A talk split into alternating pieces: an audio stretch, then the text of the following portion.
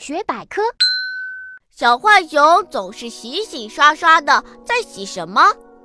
小浣熊几乎什么都吃，包括五谷杂粮、各种蔬菜水果，还有鸟、兔、鼠、鱼和蛙等。它甚至在垃圾堆里也可以找到食物。